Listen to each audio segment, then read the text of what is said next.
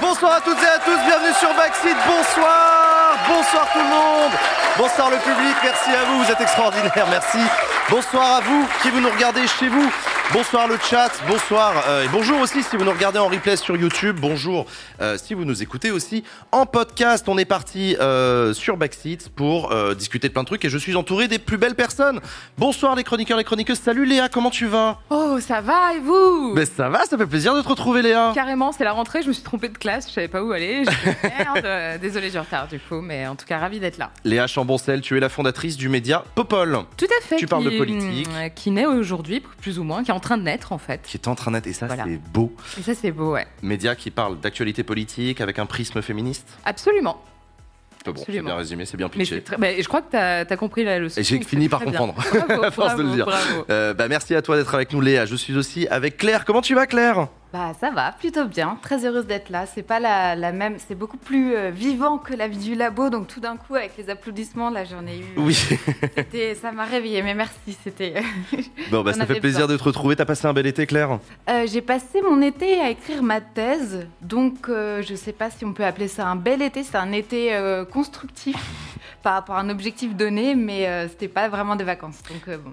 Claire, tu es doctorante en sciences Oui. politiques et donc tu es en train d'écrire ta thèse. Tu as combien de pourcentage de l'écriture? Euh, J'en suis à la sous-section de la troisième partie, de la deuxième partie de mon chapitre 3. Euh, Ouais, le meilleur. Mhm. Voilà, et il y a six chapitres.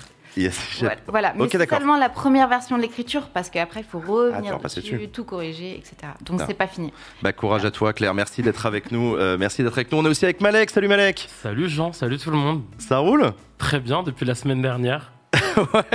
Ça, va, tu t'en es remis Ouais, tranquillement. Ouais, ouais, tranquillement. Non, mais c'était trop cool. C'était trop trop cool. Franchement, c'était trop trop cool. Merci à toi d'ailleurs. hein. C'était c'était vraiment insane. Euh, Le toi. public était on fire. C'était vraiment trop bien.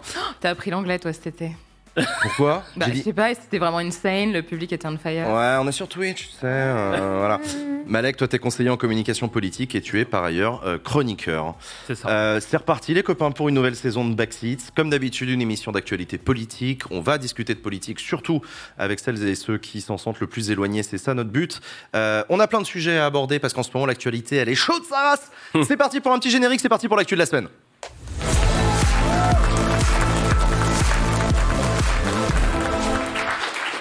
Comment on baisse le micro C'est une excellente question. Je te remercie de me la poser. Euh, Je voulais faire ça discrètement Ouais, ouais, non, j'ai vu que tu as voulu le faire discrètement, euh, Claire. Non. Je ne oui, il y sais a eu pas. du changement là. euh. Oui, le micro. Tu peux que l'incliner.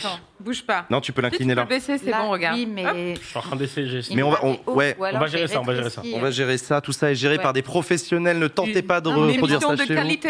vous. Émission de Non, honnêtement, j'en sais rien. Oui, je crois qu'ils ont changé de mais micro. là ça va. Là, ça va. En fait, il faut juste que je me tienne droite, c'est tout. hein.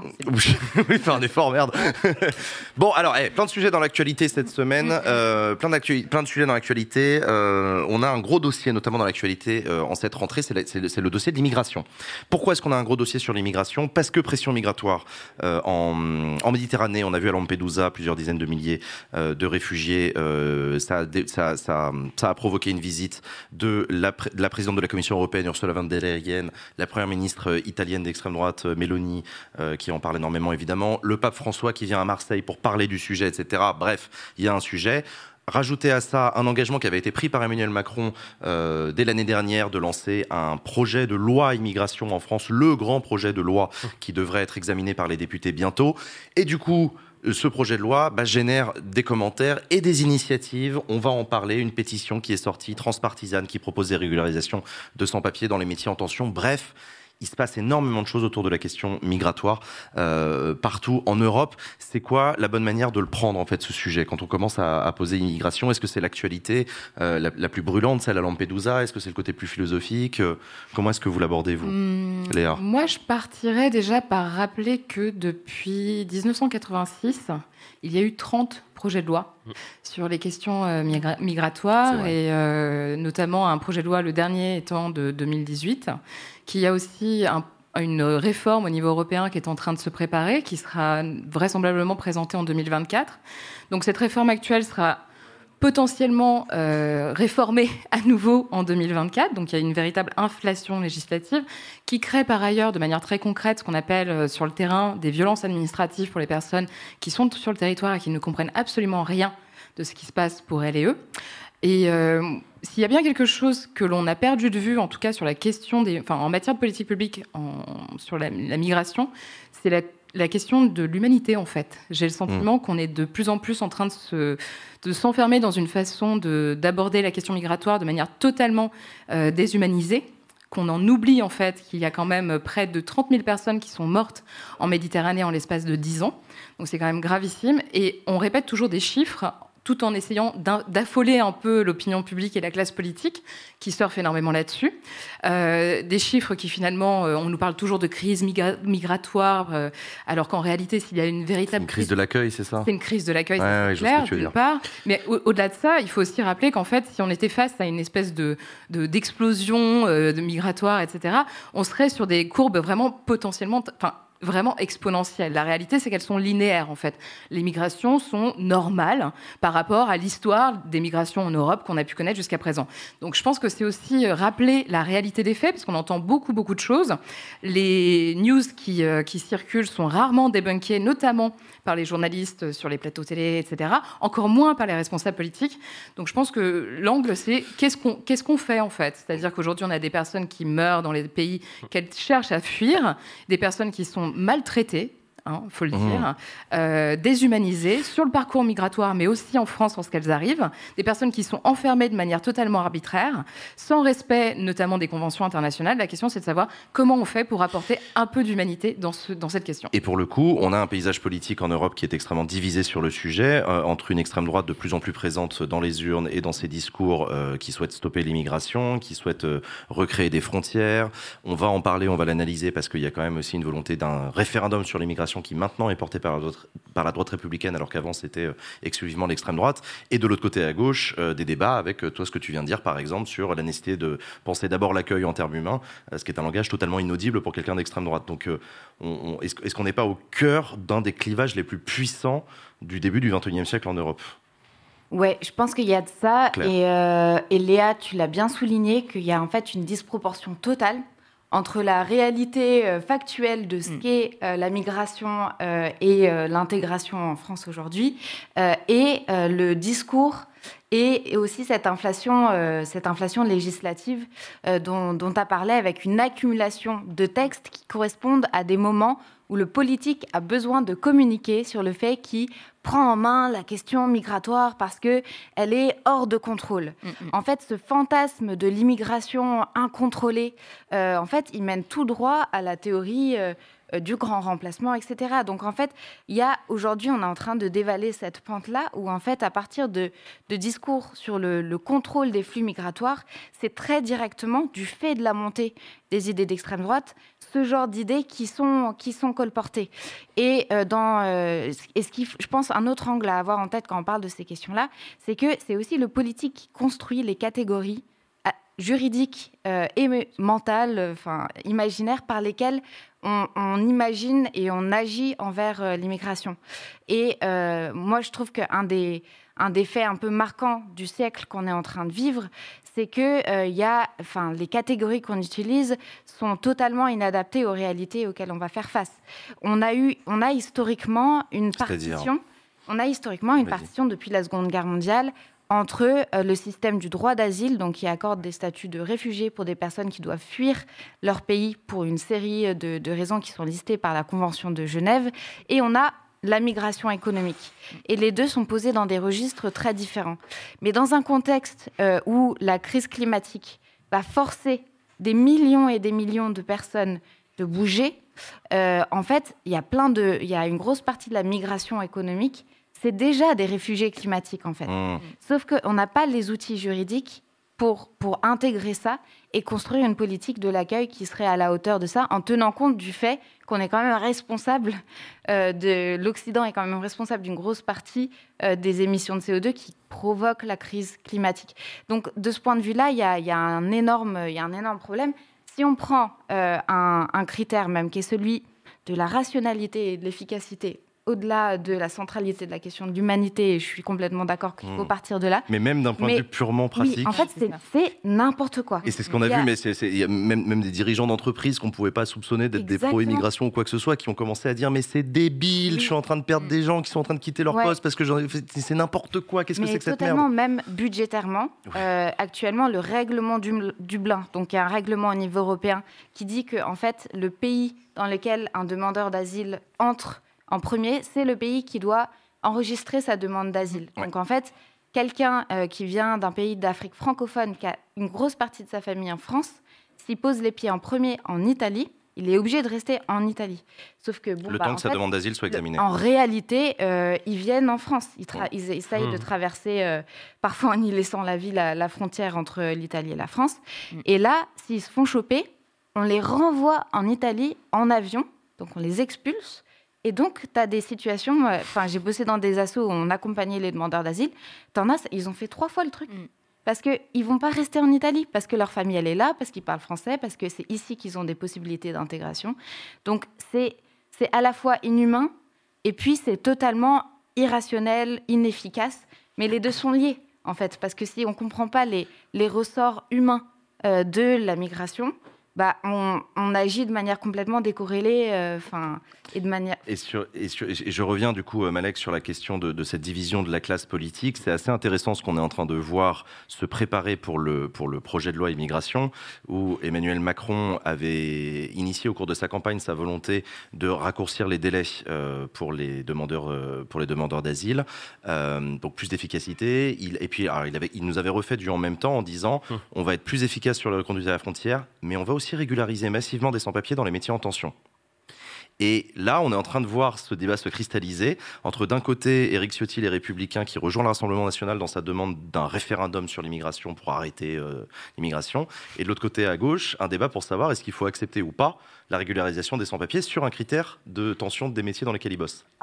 Juste avant, je veux dire un petit, un petit mot sur le, la déshumanisation même du traitement médiatique en réalité de Lampedusa. Moi, j'ai été hyper halluciné de voir les chaînes d'infos en continu sur place.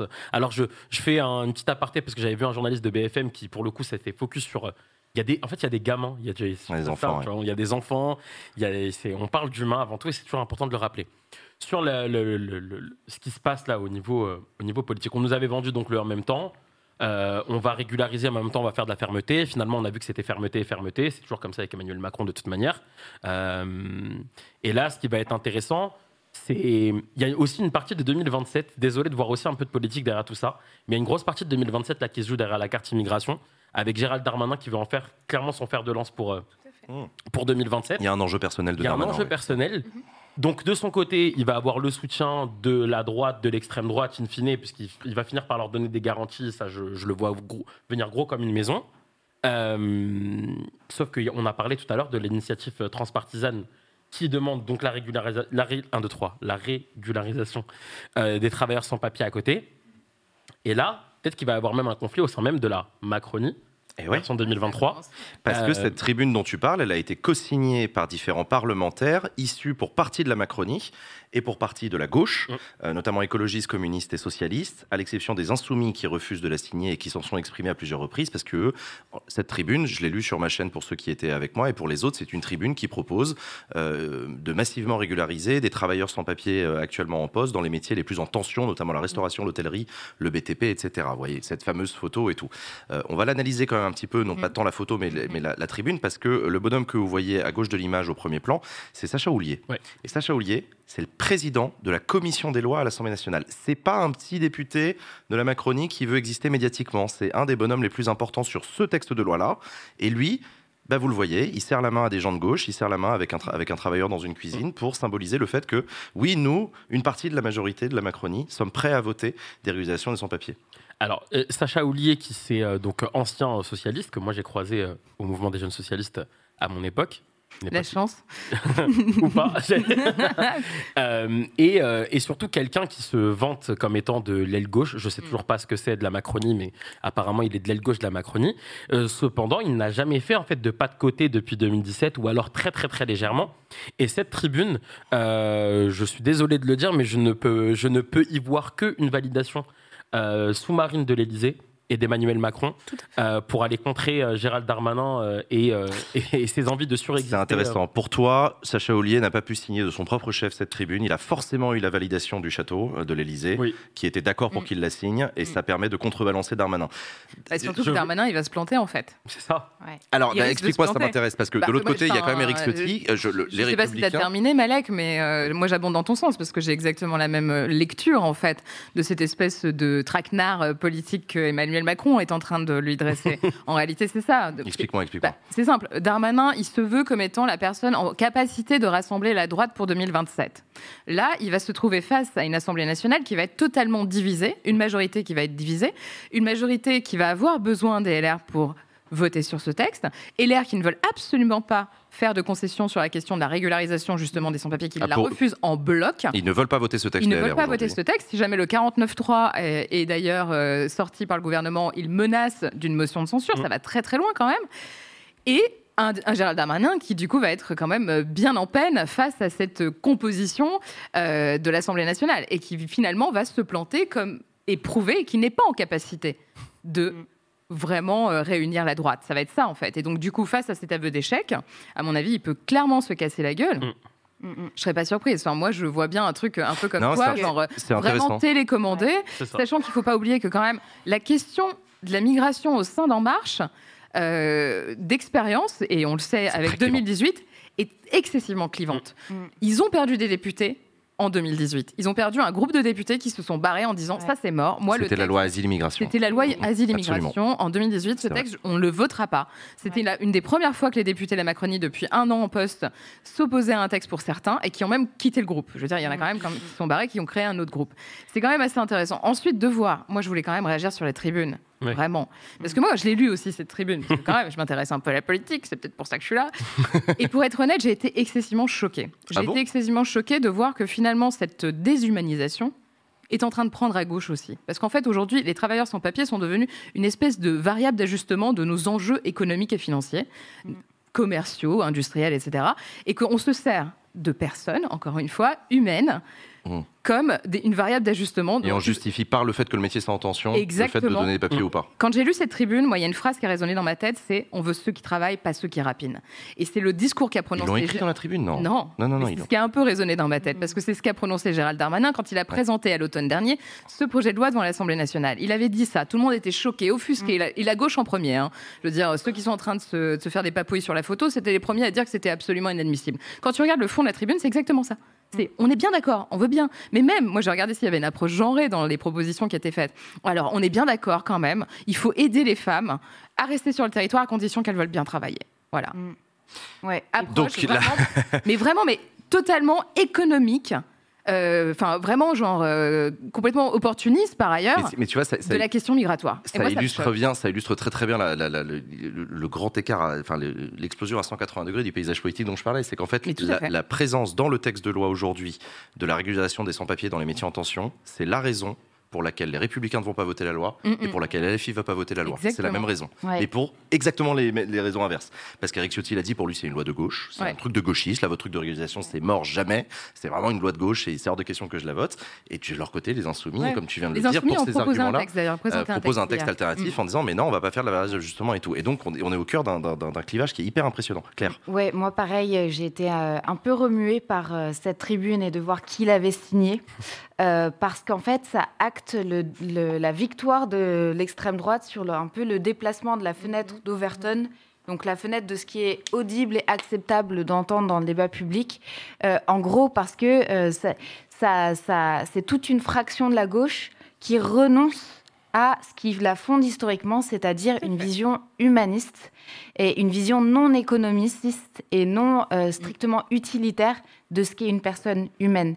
Parce que la vision de la société que ça colporte, c'est ok, bah, les migrants, on en veut bien, mais euh, en fait, leur lien avec, euh, la, avec la société, il va être strictement économique. Et capitaliste. Donc en fait, Mm. et capitaliste, bien sûr. Ouais. Et donc, ça exclut toutes les, enfin, toute la vision euh, dense ouais, de ce que l'intégration peut être en fait parce que les donc ça veut dire on a besoin d'eux là pendant cinq ans et après quand on a plus besoin- quand le métier est plus en tension ils repartent enfin et en fait ça contredit euh, l'idée que en fait euh, bah, une société il y a quand même plus qui nous réunit Que que, le simplement les besoins économiques de quelques grands patrons, quoi. C'est plus que ça, une société. Et que, là, que, que des gens de gauche renoncent sur ce truc-là, c'était euh, c'était plombant, quoi. Mm, mm. C'est euh, Il y a quelqu'un dans le chat qui dit ça s'appelle un compromis législatif. Oui, mais en fait, non, mais c'est une, une bonne question. Est-ce que c'est un compromis? Oui, mais la lisière, là, avec la compromission, pour moi, elle est, elle est vraiment euh, très, très, très, très fine. Et euh, je trouve ça dommage et peu rigoureux, en fait, euh, sur la, la- les valeurs euh, que sont censées représenter euh, la, la gauche dans le paysage Est-ce politique. que la, est-ce- ouais, Malek Malek. Non, je- je- je- moi je pense à la finalité de tout ça. Euh, le texte déjà, c'est quoi le contenu final 1 Et puis politiquement, jusqu'où va Gérald Darmanin? Jusqu'où l'arrête Emmanuel Macron? À quel moment il est peut-être même invité à faire un pas de côté et à quitter euh, Beauvau? Est-ce que c'est ce que attend aussi euh, euh, peut-être euh, Emmanuel Macron pour Ah, tu- l'interrogation? ah, ouais, ouais. bah, Exactement ce que lui a fait à Bercy, quoi, de se barrer pour ensuite tuer le père. D'ailleurs, j'ai vu quelqu'un, j'ai vu quelqu'un dans le chat qui disait. Darmanin est à Macron ce que ce que Macron était à Hollande. Eh oui, J'aime bien l'analyse. Elle est pas mauvaise. Ouais. Non, non, mais c'est. Donc casse-toi. non, mais non, il y a un côté casse-toi. Il y a un côté casse-toi, euh, casse-toi. Et ouais, non, non, je, je suis assez d'accord. J'aime bien l'idée. Mm. Ok. Euh, non, excuse-moi. Et donc du coup, euh, je sais plus ce qu'on disait. On était en train de parler. Mais moi, Toujours de ce même sujet. euh, Est-ce que des députés insoumis, des députés de gauche vont refuser de voter des amendements qui proposeraient la régularisation de travailleurs sans papier? Ça, c'est chaud. au motif que, euh, etc. Mais parce que eux aussi, ça va les diviser. D'ailleurs, la gauche est divisée. On, on- Ah bah on oui, va dans- ouais, déjà, on en a parlé, on est en train d'en parler. Euh, J'en sais rien. C'est Bah. c'est une vraie question. Ouais, Est-ce que la gauche, question, ouais. je sais pas, c'est un député de gauche, est-ce qu'il qu'il vote pas cet amendement Mm. euh, parce que parce que le fond de l'amendement est dégueulasse, mais en même temps, ça aiderait concrètement des gens. Ouais, Euh, Est-ce six qu'ils le votent pas en disant non, c'est une lecture dégueulasse? Est-ce que si LR dépose une motion de censure raciste, ils vont la voter? Euh, Tu vois Ah, Parce que est-ce que c'est quoi le plus important C'est de, Bah, de faire dégager de, Macron de ou c'est d'avoir. euh, la tribune et les réactions qu'il y a pu avoir à la tribune, Mm. Ça dessine quand même assez clairement des positions qui vont être tenues dans les votes. Enfin, je vois pas comment euh, les députés reviennent sur quelque chose qu'ils ont affirmé en étant euh, vocalement contre euh, le propos de cette tribune, Mm. en disant bah si quand même je vais, le- je vais le signer. De toute façon, euh, moi à mon avis là, ça va être tellement le bordel sur ce texte à l'Assemblée que je vois même pas une régularisation concrète arriver pour qui que ce soit à, à l'issue de ce débat. Donc, Sachant euh, que le débat va, débattre, euh, va débuter pardon, au Sénat, du coup. Il Ouais. débute le Sénat le 6 novembre prochain, euh, juste après les élections sénatoriales, dont, on- dont on parlera dans la deuxième partie de l'émission. C'est fou ce qu'elle est va bien faite cette émission. En mode encore plus sale que le départ, quoi. Et, euh, et on, voilà, on s'attend à ce que la droite euh, Mm. gagne encore des places au, au Sénat. euh, mais euh, voilà, d'ores et, déjà, d'ores et déjà, le Sénat, en tout cas les Républicains au Sénat, ont dit qu'ils ne souhaitaient pas voter ce texte en l'état. Ils le trouvent euh, trop à gauche. Mm. Mais ils hein. l'ont adopté en commission et ils l'ont amendé dans une version Ils ont encore plus une vénère. version amendée. Oui, oui, oui, bien sûr, oui, bien sûr, bien sûr, bien sûr. Bah, les Républicains demandent un référendum sur l'immigration, ce Mm. qui continue à être un sujet que moi je ne comprends toujours pas. Ça veut dire quoi un référendum sur l'immigration? C'est quoi la question que tu poses? Mais déjà, c'est quoi cette obsession derrière l'immigration? Enfin, moi, le- la seule on le raison que je bien, vois, c'est le bouc émissaire. euh, Bien sûr, vois, mais- ça, non, mais ça, c'est important d'en parler. Genre, pourquoi les politiques sont autant obsédés par l'immigration? En tout cas, sur, sur ces discours-là, effectivement, c'est sur, c'est sur un question de substrat, oui, c'est ça, de, de cohésion nationale autour d'une identité culturelle, etc. Et que, non, mais c'est raciste, hein, faut être clair. Ah non, mais non, mais Évidemment. pas ça. Moi, je pense que c'est vraiment facile, en fait. Quoi, il y a, il y a trop de, il y a trop de chômage en France? Ah bah c'est les immigrés. Il y a trop d'insécurité Ah, en France? Ah bah c'est les immigrés. Ah, mais on n'a pas Enfin, bougé, hein. on n'a pas bougé, on est toujours à la même adresse. Ouais, ouais. A-t-on besoin d'un texte? On, on avait eu des élus de droite au moment, parce qu'il y avait eu les, les débats sur la, la réforme des retraites et sur la loi d'immigration qui devait arriver plus tôt dans l'année, qui s'étaient euh, Mm. s'étaient, euh, superposés l'un l'autre. Et tu avais vraiment des gars qui étaient en train de t'expliquer Ouais, mais les gars, si on met la retraite à 64 ans, c'est aussi parce qu'il y a trop d'immigrés. Donc en fait, pour vous expliquer, vous, mais les gars, je- ce n'est qu'un prétexte. Ouais, c'est ça. Et, et on le voit aussi, il y avait Gérald Darmanin là, qui s'exprimait dans les médias il y a quelques jours. C'est fou le vide qu'il a, derrière son discours sur l'immigration. Il n'y a qu'une volonté de bah, d'exclure de l'immigré parce qu'ils sont trop en France, quoi. C'est tout. Et alors pour le coup, euh, l'un des arguments qui est présenté, euh, parce qu'ils sont pas autour du plateau, donc du coup je le fais à leur place, qui est présenté par euh, les, les- les personnes qui veulent un tour de vis sécuritaire sur l'immigration, c'est oui mais l'opinion publique est d'accord. L'opinion publique veut restreindre l'immigration, l'opinion publique veut fermer les frontières. Il y a encore un sondage qui a été cité tout à l'heure dans le chat qui disait que les Français étaient majoritairement euh, pour une réduction, pour une contre l'immigration légale. Oui, mais ça, ça marche C'est- pas c'est comme ça. La, la- Et- enfin, la- si la politique, c'est juste, OK, bah, l'opinion veut ça, donc on applique ça, même la mesure de l'opinion publique sur ces questions-là, Mm, mm, mm. euh, c'est- compliqué, en fait. Mm. Ah bah, Il y a un super texte de Pierre Bourdieu sur la construction de l'opinion publique Mm. et la manière dont, en fait, euh, on prend juste des gens dans la rue avec une question spécifique. Est-ce que c'est vraiment leur opinion profonde euh, qu'ils auraient eu, par exemple, à l'issue d'un débat démocratique, en confrontant. euh, Donc, en fait, euh, l'opinion publique, c'est quelque chose aussi de très vaporeux. Tout à Et, fait. euh, Ah bah on et- s'en sert toujours quand elle est dans, son, dans Oui. notre sens, hein, jamais dans l'autre. Oui, ouais. non. La retraite à 64 ans, l'opinion publique était contre. Mais là, clair. sur des questions qui touchent aussi à, à des valeurs fondamentales d'humanisme, etc., je trouve qu'il y a une espèce de, de rigueur à avoir et de pas laisser ça glisser vers euh, OK, euh, les gens demandent ça, donc on va faire ça. Mais c'est ça, et surtout les gens demandent quoi boucle, c'est- Voilà. Ah oui, non, mais c'est ça. Et c'est pour ça que je dis la, la question qu'on pose. Et d'ailleurs, c'est une des limites, et c'est un sujet euh, passionnant, mais qu'on abordera une autre fois sur Ouais. les limites d'un référendum. Ouais. est-ce qu'on peut poser toute question dans un référendum Mm. Un démagogue te Déjà, dira, bah, bien euh, sûr, le peuple fait ce qu'il veut, il est souverain. Et puis t'en as d'autres qui disent, en fait, non, il y a des questions de droits humains qu'en fait, tu peux pas demander aux gens comme ça ce qu'ils en pensent. Mm. euh, Bah, de- surtout, en général, c'est oui ou non. Mais oui, non, mais c'est ça. dire, la question s'était posée à l'époque euh, du mariage pour tous et tout en disant, mais en fait, non, on va pas, on va pas donner. L'avenir des que Macron, il peut lâcher sur le référendum? Non. Ah ouais? Non, par contre, je commence à. Attention, prédiction Jean Massier, je me plante toujours, mais je le fais quand même. Il va donc se passer l'exact contraire que ce que Jean va annoncer dans Exactement. Donc, il va y avoir un Je commence à me dire que Emmanuel Macron va se diriger vers un, référa- vers un référendum au cours de son deuxième quinquennat, là, Ouais. Oui, mais sur la question institutionnelle, dans laquelle il y aura euh, réforme de la Ve République, IVG dans la Constitution et immigration aussi dedans. Il va nous faire un package en même Ouais. Moi, que ça va plus- être compliqué plus- d'être pour et compliqué d'être contre, en fonction de si tu es de droite ou de gauche, dans les deux sens, ça va être chiant pour des, dif- pour des raisons différentes d'être contre. Pas con. Je le vois, mais gros comme une maison arriver avec Ah ouais, IVG dans la ouais. Constitution, restriction de l'immigration. Vous votez ou vous votez pas? Ah non, mais Et ça va être un truc Mais est-ce que tu peux poser plusieurs questions à la fois Ouais. Bah si, bah si tu Ah poses si, une tu question, tu peux réformes la Constitution. C'est une réforme de la Constitution. Donc tu fais un package et tu dis nouvelle Constitution, vous êtes pour ou vous êtes contre? Bien sûr que tu peux. Ah. La réforme de 2008, il y avait une, une quinzaine d'articles qui étaient modifiés. Il y en avait des articles additionnels, des trucs ont été retirés, on a créé le défenseur Mm. des droits, on a machin. Oui, mais Ah, c'était oui. pas un référendum. Euh, non, 2008, non, 2008 c'était le Congrès, t'as raison. Bah ouais. Mais référendum 2005, euh, le- c'est- c'est- c'était- si, si, si, tu peux faire plusieurs changements. Tu peux Ah faire ouais. un référendum sur Mm. plein de Mais, trucs. Tu fais euh, un package. Alors qu'un préférendum. Excuse-moi Claire, vas-y, vas-y. Spécifiquement sur euh, la, la question migratoire, c'est compliqué de faire un référendum parce que, ok, disons, euh, la, la réponse majoritaire, euh, c'est non. Euh, alors quoi, on, on construit des murs partout, euh, enfin, c'est- là aussi où on en vient à cette espèce de déconnexion entre la manière dont se pose le débat public et politique et la réalité des mouvements humains, en fait. Mm. Tu peux mettre des frontières. Là, on a, il y a, y a beaucoup d'études qui là décryptent comment en fait il y a des fonds publics incroyables qui sont mis dans du matériel pour sécuriser les frontières, pour reconduire tout le monde à la frontière. Et en fait, ça ne marche pas parce que les gens bougent en fait. Euh, et de Ouais. plus en plus, ils vont être forcés à bouger. Donc sûr. un non, on veut pas d'immigration. Enfin, ça se traduit comment en politique publique en Bien fait sûr. Et dernier point là-dessus, et ensuite on va enchaîner, on a un autre sujet à aborder, mais euh, il y a aussi la figure de, de Mélanie euh, en, Ouais. Italie qui commence à. Enfin voilà, qui essaye d'apparaître comme l'alternative d'extrême droite à une politique migratoire en Europe, qui essaye d'être la, voilà, la jeune chef d'État, chef de gouvernement européenne qui essaie de mettre ça. Se peut-elle qu'elle se casse la figure sur ses propres thématiques simplement parce que tu ne peux pas empêcher l'immigration Mm. et que ça va continuer, euh, malheureusement, arriver à Lampedusa, que ça va continuer à être un drame si elle continue à mener cette politique-là, euh, etc. Donc euh, je, je- là aussi, euh, l'extrême droite joue gros euh, sur ce dossier-là parce que parce que c'est une vraie question qui se pose. Vous voyez cette photo, voilà, de la Ursula von der Leyen à gauche de l'image qui visite avec Mélanie. C'est quoi son prénom à Mélanie? Je suis désolé. Georgia. Giorgia Meloni, pardon, au centre de l'image et probablement un député à côté sur l'île de Lampedusa. Ça vous a pas surpris que que- qu'elle s'affiche avec Mélanie comme ça euh Bah, Non. fais Elle est dans depuis son le début, hein. rôle Elle est dans son rôle, de d'aller sur site.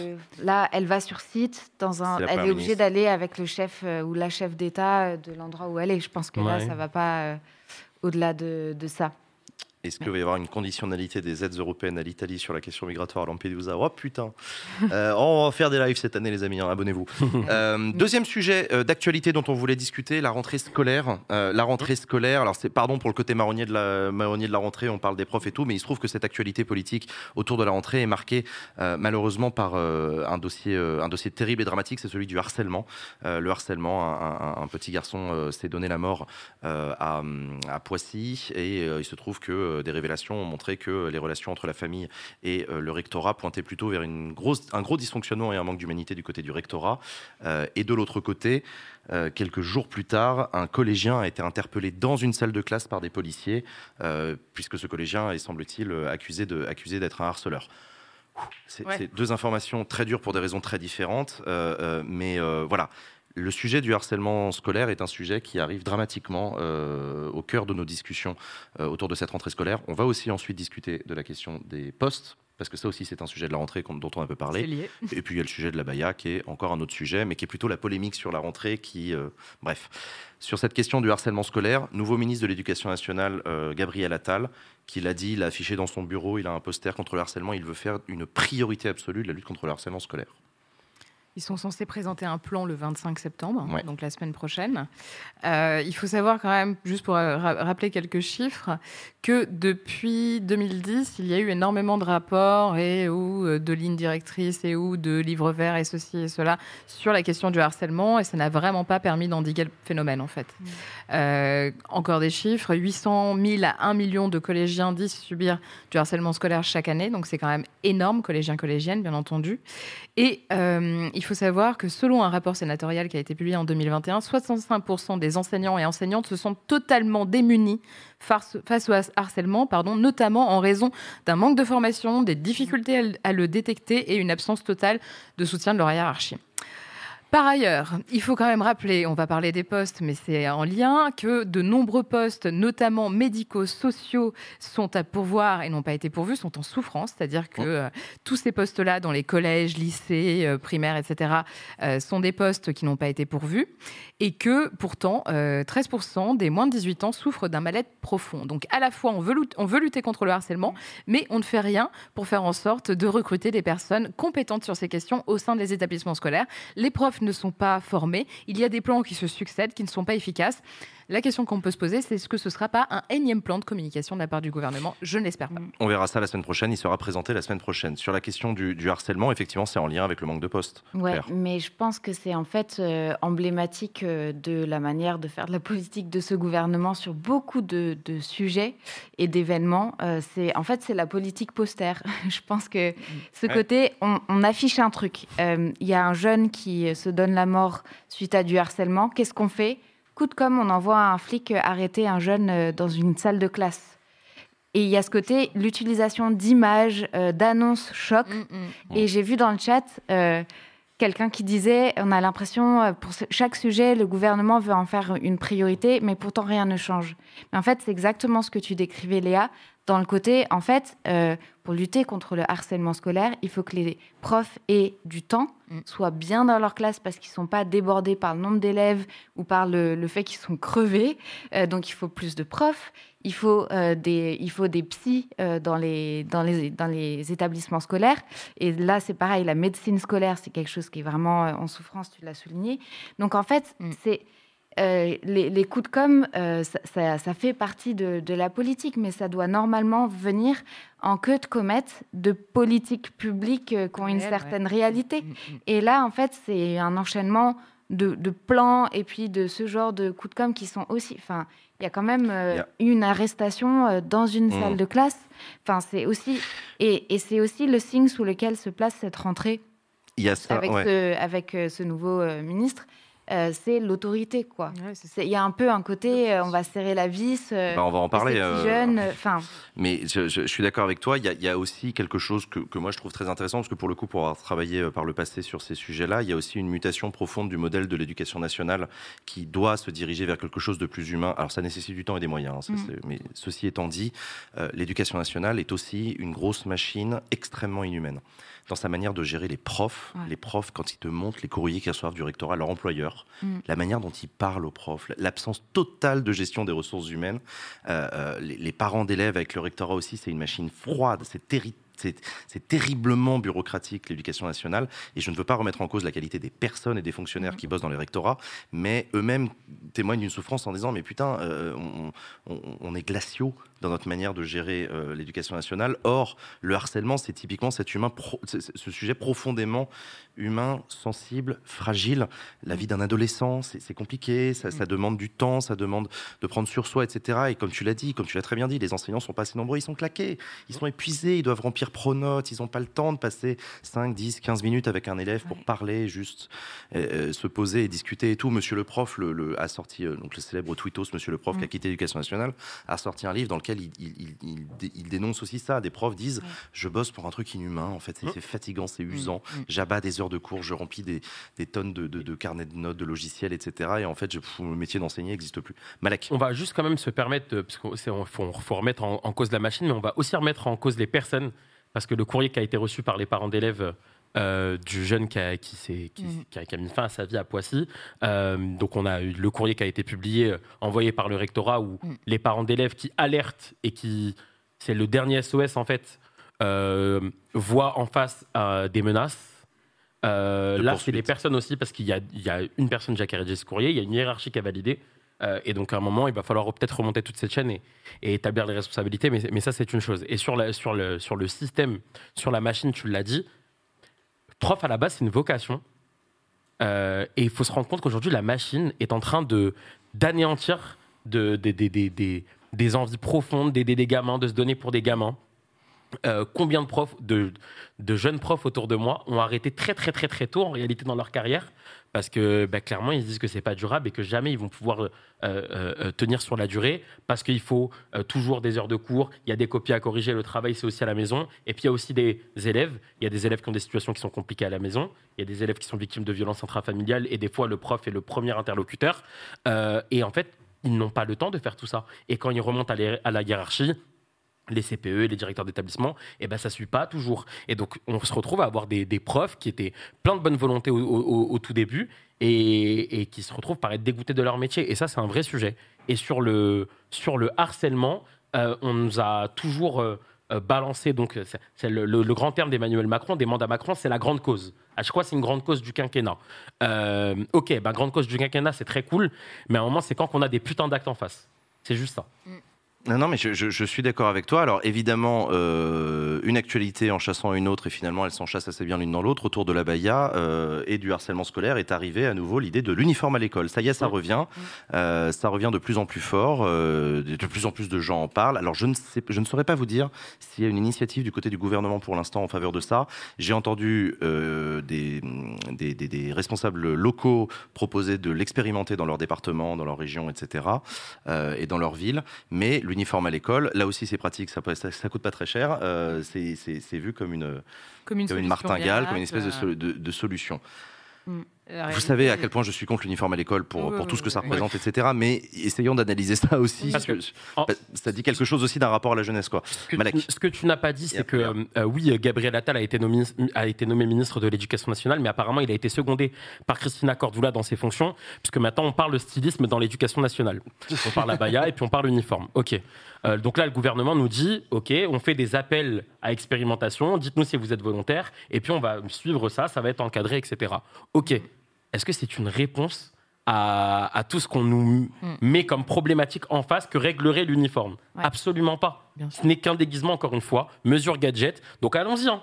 Expérimentons, mais c'est comme pour le- la petite amende forfaitaire sur la cons- Mm. consommation du cannabis. Il n'y a aucun lien entre les deux, je l'admets. Mais par contre, on, on nous a, on nous a jamais fait de bilan de cette amende Mm, mm. forfaitaire. On nous a jamais, on n'a jamais regardé s'il y avait eu un impact sur la consommation, Mm. sur le trafic, etc. Allez, allons-y. Ouais. Ça Ouais. éclate Gabriel Attal, grand bien lui fasse, qu'il expérimente, mais je demande qu'on fasse une petite étude à la fin et qu'on regarde et qu'on fasse le bilan. Et attention aux trous de boulettes dans votre uniforme. Ouais. Euh, euh, c'est intéressant parce que euh, effectivement le- le- le- l'uniforme est, euh, est- est- est présenté par le gouvernement comme étant une solution pour réduire les inégalités. Alors bon, ça c'est Non, pour les, pour les cacher. Pour, pour- pour ouais, les- c'est Ouais, ça, pour les camoufler les vraisemblablement. Et il se trouve qu'il y a un rapport de France Stratégie qui vient de sortir Ah. et qui détaille euh, comment l'école, au lieu d'amortir ces fameuses inégalités sociales, tend à les amplifier. Et au fil des années, en fait, de la maternelle au lycée, il y a une accélération notamment durant le collège, tant et si bien que, voilà les résultats, 62% des enfants d'ouvriers non qualifiés obtiennent leur baccalauréat, dont 34% dans la filière générale et technologique contre 94% des enfants de cadre. Donc bon, j'aimerais bien que le gouvernement se saisisse aussi de cette question et que tout le monde ait de réelles chances. Et si on leur met un uniforme, ils auront tous la même chance. Bah, enfin. Léa, Oui, non, c'est mais ouvre les Non, yeux. Mais, le- mais c'est vrai, la, la solution est là. Et euh, Non, mais je suis de Ah. mauvaise foi, tu sais. Non, non, Euh, non, mais, mais moi aussi, je vais là sur ce sujet-là. non, parce mais c'est vraiment très, très, très agaçant parce qu'en plus, Mm. euh, non seulement, sans compter euh, le côté un peu vieux jeu, enfin, je suis désolée, mais c'est vraiment un vieux truc, quoi. L'uniforme, c'est une obsession de, de vieux. Voilà, désolée, mais passons à autre chose déjà. Euh, ça Ouais. ça n'a Alors, jamais. Pour être honnête, et je te passe la, et je te passe la parole tout de suite, Claire, euh, de- beaucoup, beaucoup de jeunes sont favorables à l'uniforme à l'école. Beaucoup, beaucoup, beaucoup de jeunes sont favorables à l'uniforme. Bah, peut-être parce qu'ils adhèrent alors, aussi à cette vision euh, euh, qui leur survend les années 60 comme étant les meilleures années, visiblement, de l'histoire. Non, mais tu vois, voilà, il y, a- il y a un Bah, discours. Donc, il y a plein de jeunes qui sont favorables. Bah, faudrait Euh, savoir Ils pourquoi. peuvent euh, acheter des uniformes et ils seront libres de les mettre euh, à l'école. Mais Ce que je leur dis en général, ils, ils apprécient pas trop. Mais vas-y, euh, vas-y Claire. Mais euh, en fait, euh, je suis franco-britannique, du coup, tous mes cousins, cousines portent l'uniforme à l'école. Et euh, pour en avoir discuté un peu avec eux, euh, c'est pas du tout un facteur d'atténuation. euh, des inégalités qui pourraient être basées sur euh, en fait euh, comment chacun s'habille parce que en fait il y a une hiérarchie qui s'installe entre bon bah ceux qu'on ça se voit qu'ils ont un uniforme de seconde main il y a des différentes il y a des nuances dans l'uniforme qui s'installe, donc pas du tout un moyen de, gérer ça sur le plan de, de l'égalité. Et puis, une autre question, c'est, il y a un gros débat en Angleterre sur la longueur de la jupe. Donc quand les, quand les filles portent Oh, des putain. jupes, On y est. voilà. Oh, les Donc, amendements. Oh, oh là. Voilà. Oh, l'odeur. Non mais c'est- et, et du coup on retombe sur des problèmes qu'on va sûrement aborder lorsqu'on va parler de la baya, c'est-à-dire que c'est un c'est une mesure de contrôle de du vestimentaire donc des corps et sur qui ça va tomber encore? Ça va être sur les, les, les jeunes adolescentes et sur, ok, bon, bah, est-ce que c'est trop court, trop long Euh, Purée, qu'est-ce qu'on fait? Enfin, On va quoi? On va mettre un, un nombre de centimètres Elles vont Mmh. devoir mesurer proportionnellement à la longueur de leurs jambes Mmh. Enfin, Alors moi, j'ai porté euh, l'uniforme quand j'étais euh, Bah, moi aussi, au témoigner. vas-y. lycée. J'ai fait une année en Australie et euh, j'avais raccourci ma jupe, j'avoue. et personne n'avait Oui, rien dit. C'était pas bon, réglementaire, mais tu l'as voilà, inventé. j'avais quand même fait. Non mais justement, alors du coup, puisque c'est le moment témoignage, il se trouve abominable. que moi, donc j'ai un parcours scolaire extrêmement chaotique euh, qui m'a emmené dans plein de modèles de- d'écoles différents, et donc du coup, je- je- je- j'ai vu énormément de choses différentes, et j'ai notamment le, connu le privé catholique euh, et euh, l'internat, et donc au cours de ma scolarité, j'ai à la fois porté la blouse et l'uniforme. Oh, Alors, tu la blouse- trop mignon avec ta petite raie sur le côté.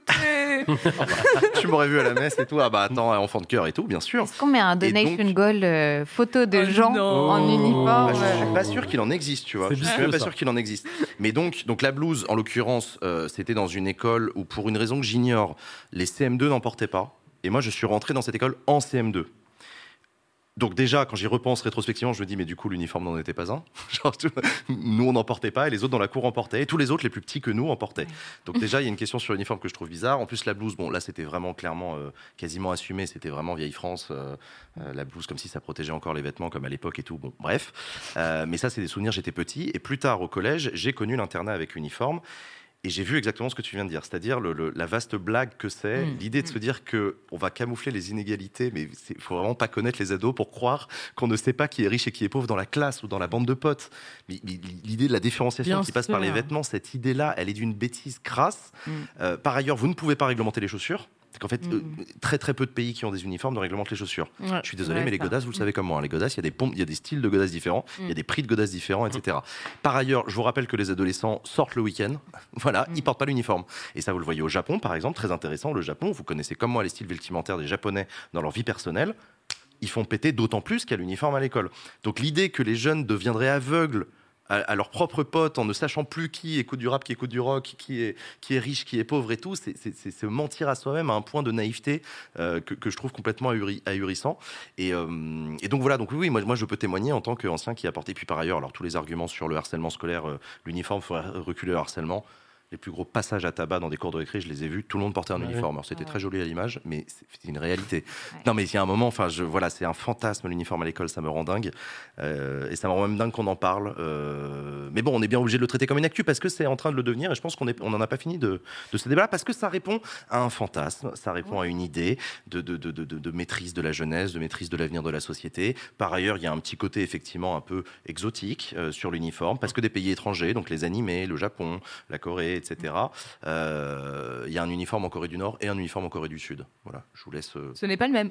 alors, c'est pas le même, mais il y en a dans les deux pays. Je vous laisse tirer les conclusions que vous voulez.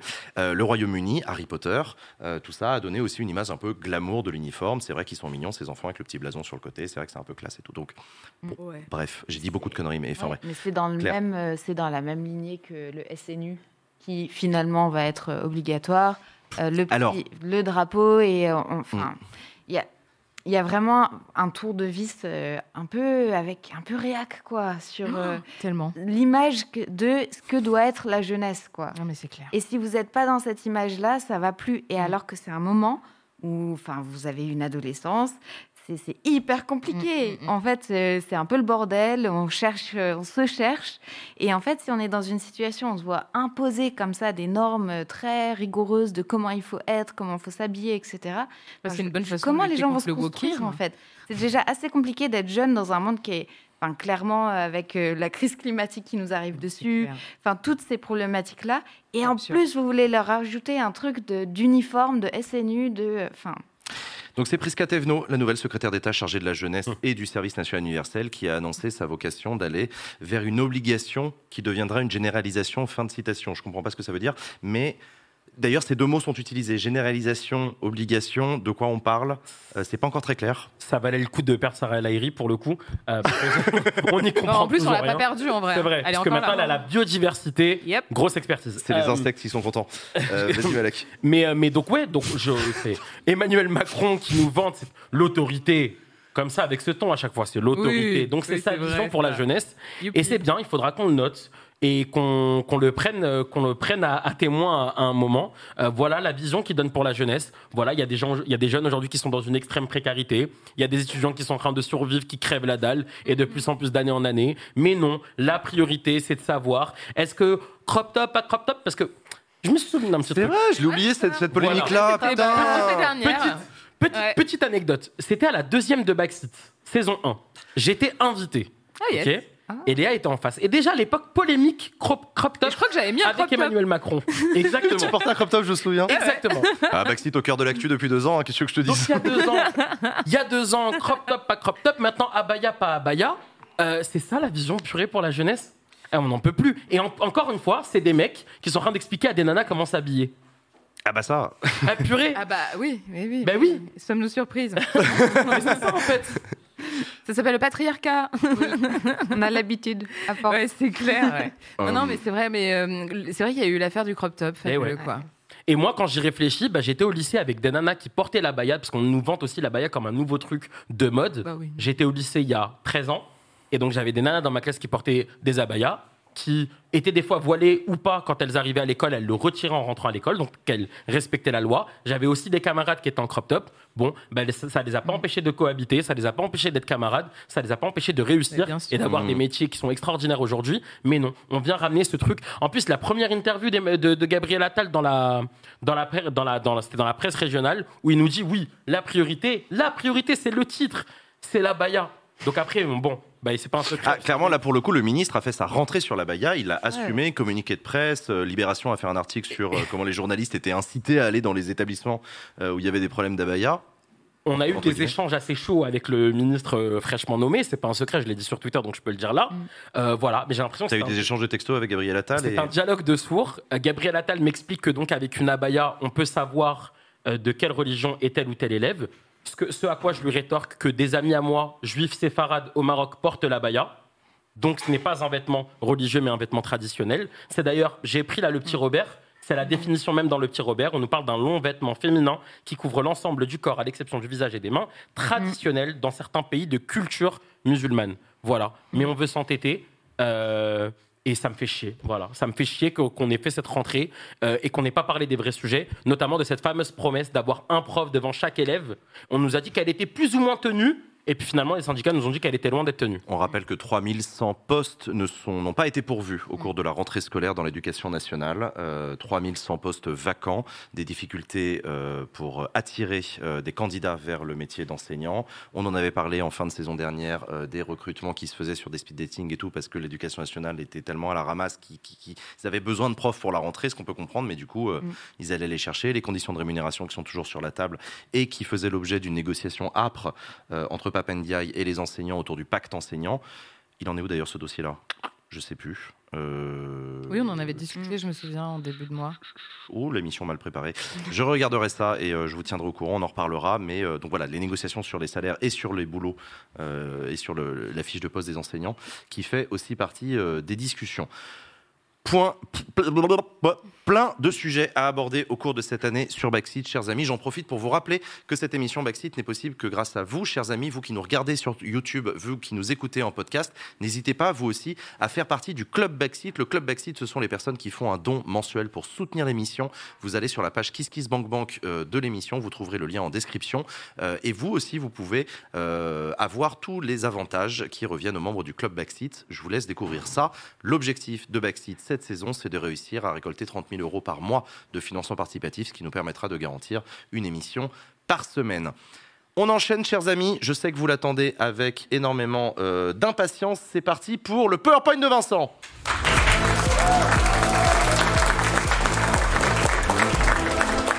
Et c'est un faux départ. Évidemment, c'est la rentrée. Vincent est allé chercher un, truc, un chargeur, un machin. Euh, hop, t'inquiète. Comment ça va, Vincent? Ça va et vous? Eh, le, mi- le micro, il est. Ouais. Oui, ils sont plus hauts que la saison précédente. On va régler. C'est, c'est- On n'a pas ouais. grandi, nous, par contre, euh, pendant, pendant Mhm. l'été. Mais vous C'est grandissez de l'intérieur.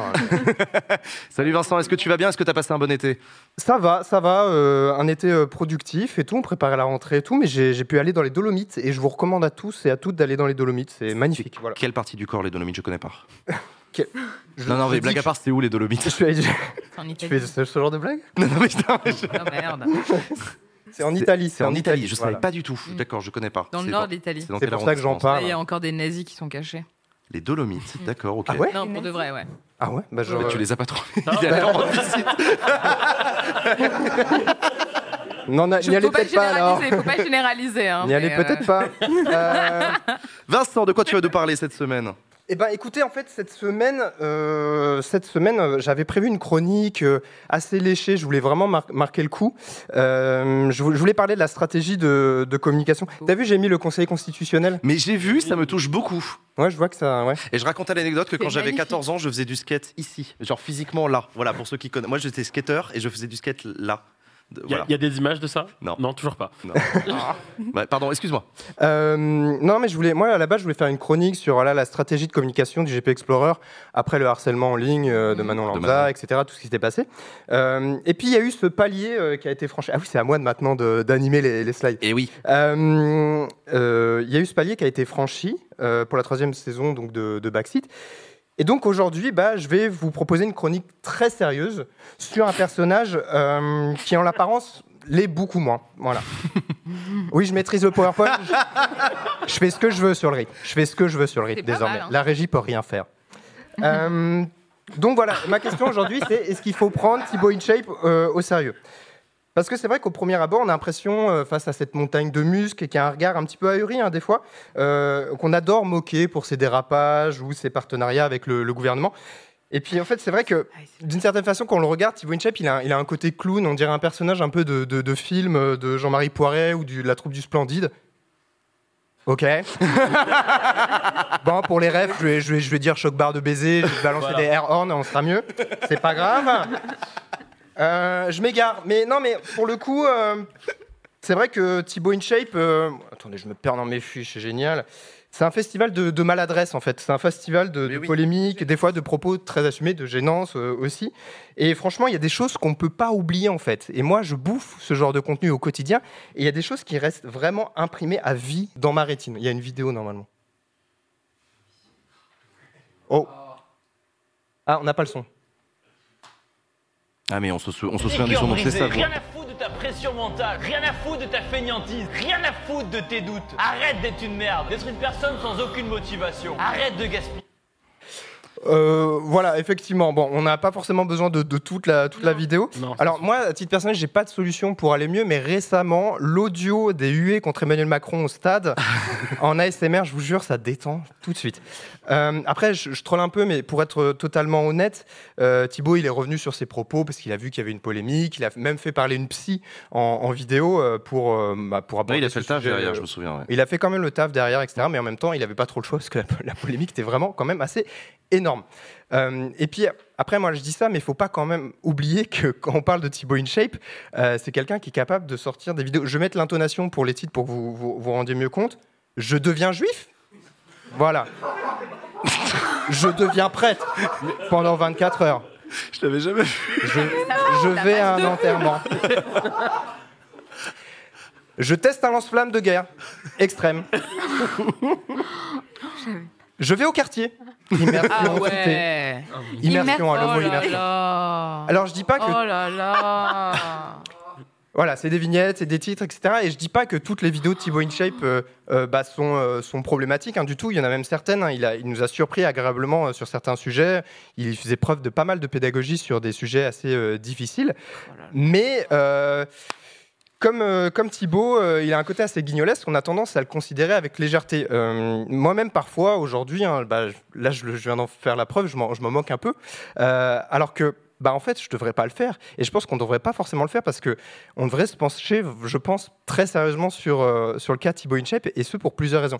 Parce qu'en plus d'être un super businessman, hein, euh, il a des marques, sa salle de sport, ses fameuses vidéos dédicacées vendues 30-35 euros, euh, ça, on s'en- ça, on n'a pas oublié. C'est l'un des influenceurs qui a le mieux compris euh, comment s'emparer de tous les réseaux sociaux en même temps.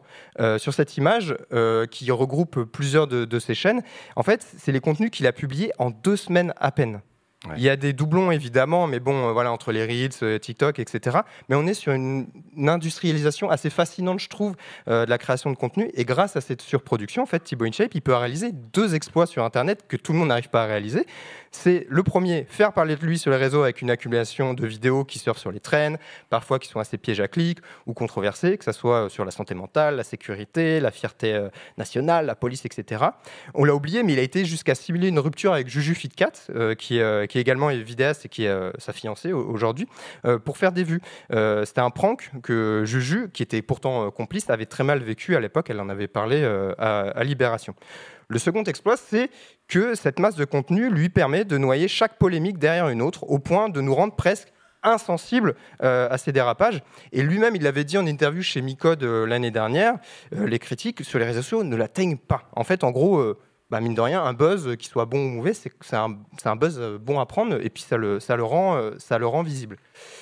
Et le risque de tout ça, c'est qu'on passe à côté du fond, parce que euh, Thibaut InShape, il a une idéologie, il a des valeurs, il a une vision de la France, euh, il parle, il partage même très clairement ses valeurs politiques ici et là sur les réseaux sociaux, euh, bah, que ce soit quand il fait des partenariats avec les différents corps de l'armée ou le SNU, chose que de moins en moins d'influenceurs acceptent. Lui, il montre qu'il est en accord avec les idées du gouvernement et qu'il est OK pour valoriser leur, politique.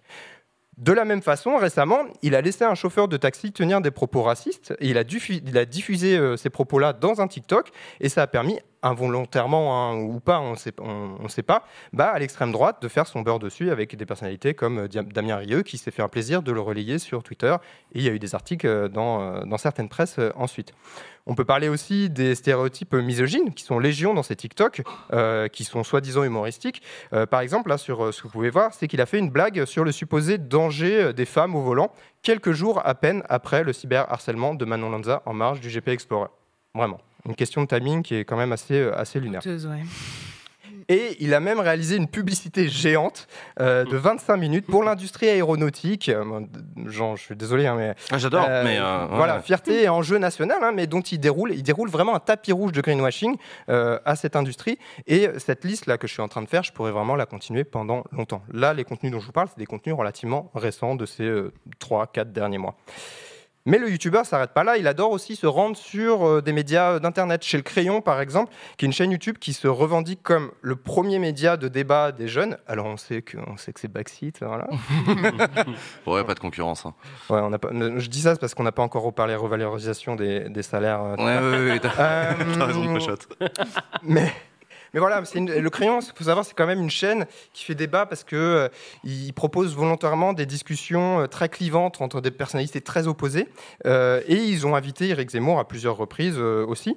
Et en parlant dans cette vidéo, néanmoins il y a des choses très intéressantes. Et Thibaut Inchep, il parle de sa de sa place sur l'échiquier politique. On a un extrait vidéo aussi normalement. C'est pour ça que je pense que je suis associé à droite, mais au fond moi, j'ai vraiment des idées dans tous les sens, honnêtement. Aussi bien progressiste que, que dans tous les sens. Et, et être pro-police, pour moi, c'est plus, du, c'est plus quelque chose de par mon passé, en fait, et de par l'expérience que j'ai avec la police qui était positive, qui me fallait dans cette ligne, ligne directrice-là. Mais, euh, mais je suis sûr que sans le savoir, j'ai des idées de gauche aussi. Mais... Réveille-toi, Ouais, merde, rien à foutre de ta Il y a eu un, Il y, a il y a eu un bug à la régie, hein, c'était pas voulu. Aucun doute. C'était- pas un montage de, ma part. Euh, Là, au, moins, le- au moins, le crayon, ils ont eu le mérite de lui poser la question est-ce que t'es de gauche Oui, ou de oui, droite non, mais c'est ça. Voilà. Mais pour le- l'interview est intéressante parce qu'il parle assez Bah oui. frontalement des émeutes, euh, de sa, de sa position vis-à-vis de la police, etc. Enfin, pour le coup, euh, voilà, ça faut, faut le, faut le Puis sa réponse, je l'ai entendue un milliard de fois. hein. C'est pas, elle est pas propre à Timo InShape. Mais Bien vas-y, continue, pardon. Euh, et euh, l'année dernière, il s'était aussi rendu dans l'émission Les Incorrectibles. C'est un format présenté par Éric Morillo. C'est un ancien de Sud Radio et CNews et qui a rejoint depuis euh, la web télé d'extrême droite TV Liberté. Où il opère, euh, voilà, euh, depuis avec des identitaires, des complotistes, enfin plein plein de gens comme ça. Et Éric Morillo, faut savoir que notamment dans, dans cette vidéo, il était sponsorisé par Kalos. C'est une marque made in France qui est connue pour financer des influenceurs de la fachosphère. Donc, alors. Honnêtement, euh, Thibaut Inchep, il a peut-être pas envie d'être euh, récupéré par l'extrême droite. Euh, Lui-même dit en interview qu'il n'est pas facho et qu'il pioche des idées politiques un petit peu euh, ici et là. Mais cette récupération, mine de rien, elle est en train d'arriver. On vient, on vient de le voir. Et c'est pas quelque chose qu'il faut prendre à la légère parce que Thibaut Inchep, il a presque 11 millions d'abonnés. On le voit dans, dans cette liste. C'est quand même le septième. Bah, si on enlève Gims c'est, et Lofi Girl, c'est quand même le, bah, le cinquième youtubeur en France. Ouais. Et, et selon moi, c'est celui qui affiche le plus ouvertement euh, ses opinions euh, politiques, ou en tout cas sa vision de la, France et de la société. Et forcément, tout ça, ça questionne pas mal sur l'influence d'une telle figure sur Internet. Et moi, bah, ça me donne plus vraiment envie de, rire de, Thibaut InShape. Mais heureusement, parce que là, je vois bien que j'ai un peu plombé l'ambiance, heureusement, dans ce genre de situation, un peu, ce moment un peu angoissant, pour retrouver la sérénité, j'ai vraiment une solution pour vous.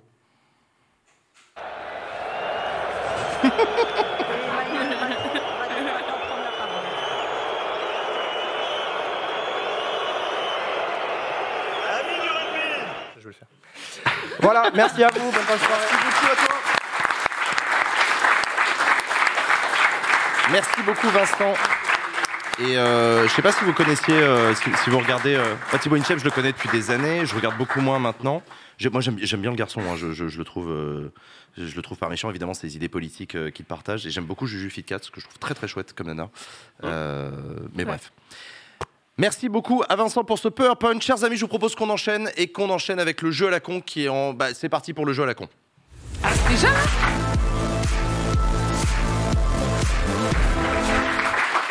Et là. du coup, on n'a pas de générique jeu à la con, on est en train de le faire. T'inquiète, t'inquiète, ça arrive. Euh, cette semaine, chers amis, J'ai peur. euh, on a un nouveau jeu. Ah. On a un nouveau jeu. Ah. Vous venez de voir qu'on vient de débrancher les écrans devant nous. Donc là, on n'a plus de retour et on n'a plus le chat non plus. Ah, mais j'ai internet sur mon ordinateur. voilà, moi aussi, je vais va fermer le mien.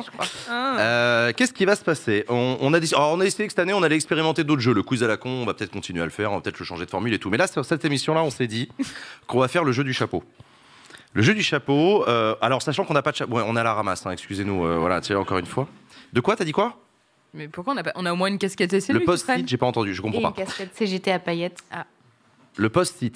Ah, post-it, post-it, jeu de mots avec Ah. backseat. Ok, euh, vous vous sentez pas obligé de me le dire dans l'oreillette, ce genre de blague. Euh, mais- Le brainstorm. Attendez, j'ai rien expliqué. Donc, vous allez, je vais vous, dis- je vais vous distribuer des enveloppes. Vous avez du courrier. euh, chaque- chacun d'entre vous, vous avez une enveloppe à votre nom. Attendez avant de moi, regarder ce qu'il y a dedans. du cash, je suis trop déçue. J'ai vu les enveloppes, je suis là, yes Calme-toi. Calme-toi, non. À l'intérieur de cette enveloppe, vous allez avoir le nom d'un personnage politique. Le but du jeu, c'est que vous le montriez à la caméra, au public et aux deux autres chroniqueurs, mais que vous ne le regardiez surtout pas, parce que vous ne devez pas savoir lequel c'est. On fait pour ouvrir l'enveloppe alors C'est comme ça? Il y a un brainstorm ouverture dans Love, les gars. D'accord, mais ici, il faut. Enfin, oui, non, mais d'accord. Il faut, il faut, en tout cas, euh, ne le regardez pas. euh, ça va s'afficher derrière. Ne regardez pas l'écran derrière moi aussi. On est en train de tester aussi des trucs. Bref, le but du jeu, vous avez compris, ça va être qu'on essaie de deviner Mhm. le personnage qu'on est. Les trois autres le savent, nous on le sait pas, et on va devoir discuter pour essayer Comment de le on se comprendre. fait Ah bah parce, parce qu'il nous montre. Parce ah, qu'il oui. le montre, Ah exactement. Parce qu'on ferme les yeux chacun Je notre propose tour. qu'on commence Hey. avec euh, Malek. Ok. Tu nous montres euh, le personnage. Makamela. je Mais vais- tu fermes les yeux. Hein. Ah, attendez, hop là. Attendez, je suis dans. J'ai pas vu, je vous jure, j'ai rien vu. Je suis dans le bon sens Ouais, je suis dans le bon sens. Alors non, t'es Ouais, en train de non. montrer. Non, ça va pas. Non Dis-moi. Je comprends pas. Non, non, non, regarde pas, regarde pas, regarde pas. regarde pas. Ah, Pose-le. Ok, je pose. Ok, alors, attends, ils sont en train de le dire dans l'oreillette. En fait, Ok. justement, on n'a pas le petit papier, donc justement, c'est. Moi, je. Voilà, c'est ça. Non. En fait, Ok, pardon, j'avais. vous allez. En fait, Ils voilà. sont tous dessus. Attendez, taisez-vous. Vous n'écoutez pas ce que je viens de dire. Bien. Vous oubliez tout ce que j'ai dit. J'ai Vous peur allez. d'avoir vu des choses. Non, non, non, non. Vous allez tous lire le petit papier que vous avez Ah. dans votre enveloppe, Je peux le lire. mais, Ah. mais pas les autres. Ok. En fait, on a, on a sur le petit papier les trois personnages des autres, mais pas le nôtre. Oui. Ok. D'accord. Et derrière nous, vous, le public, Attends, et vous, chez vous, vous allez voir les Ah, personnages de chacun. C'est ça qu'il faut pas Là, regarder. J'ai vu les. Attendez. On regarde quand ce fucking papier Là, maintenant, maintenant, tu le regardes, Ok. tu le regardes, mais tu ne me le montres pas. Faut- Voilà. ok. Ok. Bien, bien, bien, bien, bien, bien, bien. Putain, je ne sais pas qui je suis et ça m'angoisse. Ah, mais moi aussi, moi aussi j'ai peur. Vous regardez pas l'écran Ok, derrière moi. Euh, Qu'est-ce que tu veux savoir sur, euh, sur Ok, ton moi, je vais personnage euh, Je vais oublier. euh, Oui, ouais, tu peux le garder sur tes genoux. ouais. Ouais. Claire, qu'est-ce que tu veux savoir sur ton personnage? Euh, Est-ce que je suis euh, une femme? T'es probablement le truc le plus éloigné de la femme. oh, je suis méchant. C'est violent. C'est un peu violent. Ah non, merde, faut pas regarder Faut pas qu'on se regarde. en Non, fait, regarde pas l'écran. regarde tout droit. Ah Très merde. violent ce qui vient de se passer. Ah, mais c'est su- c'est super Euh, dur. Nous ouais, c'est des dur. Des œillères, un truc. quoi. Euh, moi, est-ce que je suis un personnage Est-ce que je suis un élu? Non. Non. Mais t'es quelqu'un D'accord. Oui, c'est écrit sur Ah ton bah papier. oui, Léa, oui, fais un effort. Ah, quoique. Non, non, non. Quoique, t'es peut-être Ah, un élu. peu, ouais. Ah, t'es un peu Ah. élu, ouais. Je T'es un mets peu dans élu, la ouais. merde. Non, ben, t'es même complètement élu. Ah, je. je ah, ok. Oui. T'as Ah, l'info Super. Ok, Et heureusement que vous êtes là, les gars. Ça, vraiment, ça me rassure. Donc, euh, bon, moi, je suis perdu. Euh, Tu ok, connais ok, très bien. Notre euh, degré de culte. Mais c'est quoi On peut faire jouer le public aussi, parce que le public, il voit, et donc du coup, vous allez pouvoir. Alors, c'est que oui ou non. Attention, hein. Vous soufflez pas. Ok. Vous avez le droit de poser des questions au public. Léa, tu Ok. veux savoir quoi? Euh, bah pareil, euh, je vais commencer par. euh, c'est- C'est forcément que des êtres humains? Alors, concer- con- concernant le tien, je dirais je sais pas dans un premier, dans un premier temps, mais finalement oui. Ah, le tien, suis-je un homme? Ok. Ok. C'est une Euh, question à chaque fois, hein, c'est ça? Bah pff, non, mais on peut, on peut poser plein de bah, questions. Tant que je perds pas, je peux continuer à poser des questions. Vas-y, normalement. go, go, go. C'est ça? Ouais, vas-y. Ok. euh, suis-je un homme? Euh, Suis-je élu? Non. Non. Ok. Ah, ah, mais. Oh non, tu n'es pas élu là. Ok. Bah, mais, tu- mais je crois que tu l'as été. Ouais, tu l'as été. Ok. Tu l'as été. Ok. Tu l'as ok. été. Super. Bah super. Il y en a Ah. beaucoup des hommes qui ont été élus. hein. Euh, Est-ce que, est-ce que je suis vivant? Oui. Oui, oui, oui. Oui. Ah oui. Ça a l'air de vous rassurer. T'es ouais. bien, t'es bien vivant, mon grand. Putain, je déteste. Est-ce que. euh, C'est génial en fait ce jeu. Est-ce que je suis de droite? Non. Non. Non. D'accord. Non. Euh, bah, vas-y, vas-y, à toi. Moi, moi j'en ai pas posé du tout. Je suis un homme. Ok. Non, non. Je suis de droite. Non. Non. Non, non, non. Ah bah t'es la citadelle Non, je rigole. Non, non. Euh, ok. C'est à moi. c'est à Ouais, moi. vas-y, vas-y, vas-y. Euh, Est-ce que je suis un homme politique? Mhm. Non. D'accord. Mhm. Euh, Quoique, non, je rigole. Ah, c'est fort. euh, Mon Dieu. Je suis élu. Qu'est-ce que je pourrais être? Euh, Oh là, je vous ai mis une colle. euh, non. Non. Je ne suis pas élu. Non. non. Tu l'as été. Ah, je l'ai été. Il y a longtemps. Ah oui? Il y a, il y a longtemps. Ah, un petit moment, ouais, ça remonte. Oui, ça remonte. J'ai été première ministre? Non. Ah, Non. je sais pas. Oh, je te jure que non. Non. On l'a- on l'aurait vu. On l'aurait vu. Le monde serait différent. Ah, Le monde aurait. Dans une autre timeline, sans doute. Mais pas celle-là. Euh, ok, moi je suis de gauche, j'ai élu, c'est chelou, je suis un homme? Oui. Oui. Euh, Est-ce que je suis une personnalité nationale? Oui. Tu l'es devenu. Je le suis devenu. Est-ce que je le suis actuellement? Oui. Oui. Est-ce que je suis une ancienne gloire? Non. Non. D'accord. À moi, du coup, un homme fut, fut élu. Euh, mais il y en a plein, quoi. Bah oui. Ah bah, de droite Et suis-je de droite Oui. Oui. Super, merci. ok, bah je suis de droite.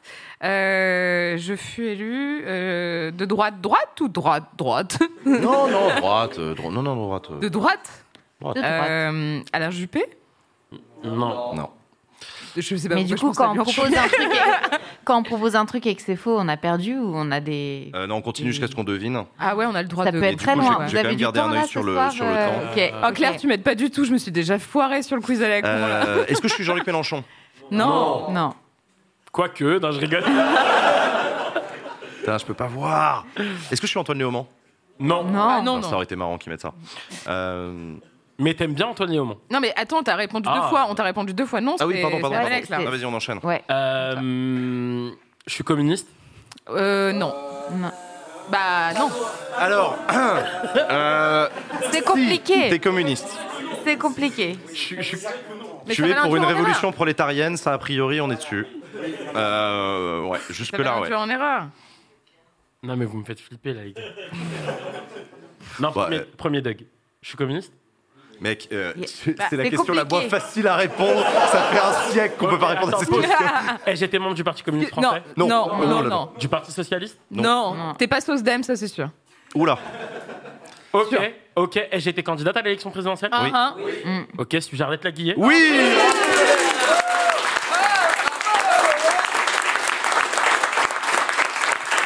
te pose la question, est-ce que tu es Oh communiste purée, mais il est trop fort. Attends, elle est galère Ah bah comme voilà. question. Merci, on est Et d'accord. c'est ciao Euh, bravo Bah, Malek. Bon, on continue. Euh, Moi, faut que j'avance là. Vas-y, avance. Ouais. Euh, je sais pas beaucoup de choses.